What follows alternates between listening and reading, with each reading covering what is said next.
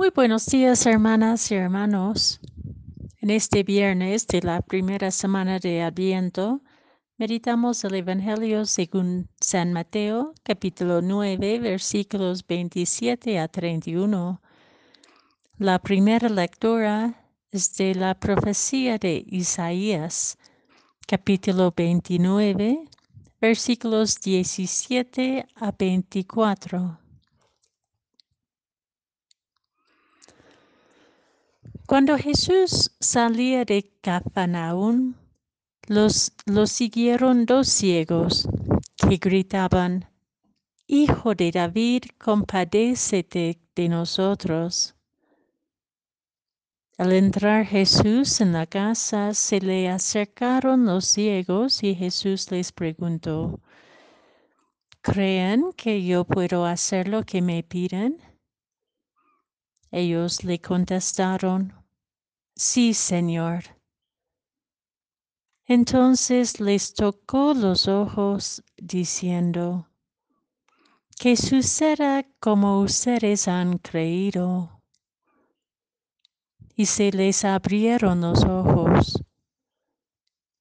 Jesús les advirtió severamente que nadie lo sepa, pero ellos al salir divulgaron su fama por toda la región.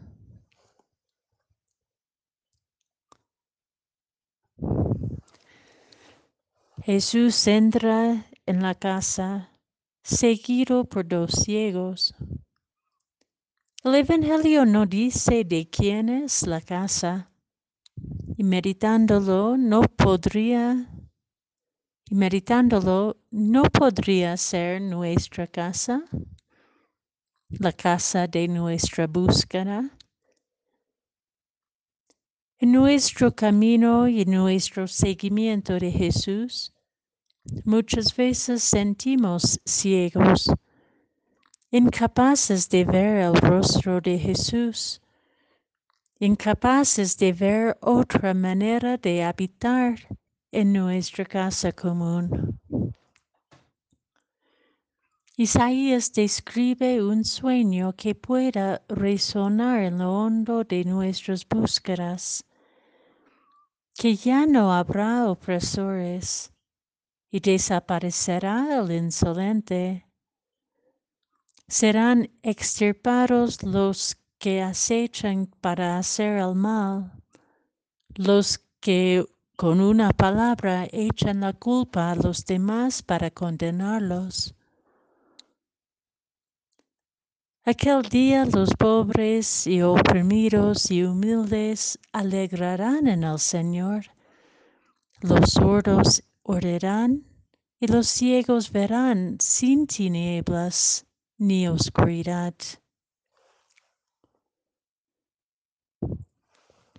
La injusticia el abuso de poder, la arrogancia y la corrupción, el uso de palabras para derrumbar la verdad colectiva y construir una seguridad interesada que provocan tanta oscuridad y tinieblas en, nuestra sociedad, en nuestra sociedad, en nuestra iglesia, en nuestro mundo pueden también destruir nuestra esperanza y nuestra apuesta por el sueño de Dios para con nosotros.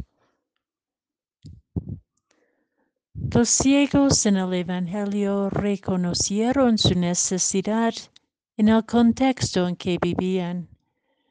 Su visión interior iluminaba su necesidad por claridad su necesidad de ver brotar la semilla de la promesa mesiánica de Dios que prometía otra realidad, otra manera de relación, otra posibilidad de humanidad. Pedían a Jesús, tennos, eh, tennos piedad, ten compasión y sin explicitar que querían ver Jesús les pregunta, ¿creen que yo puedo hacerlo? El milagro de hoy, y tal vez todo milagro, no es un milagro exterior desvinculado con lo interior, sino que su fuerza está enraizada en lo, en lo más hondo del ser, en el corazón que busca y apuesta por un cambio radical en la vida.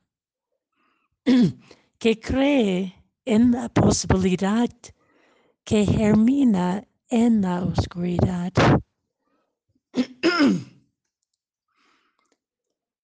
¿Qué suceda?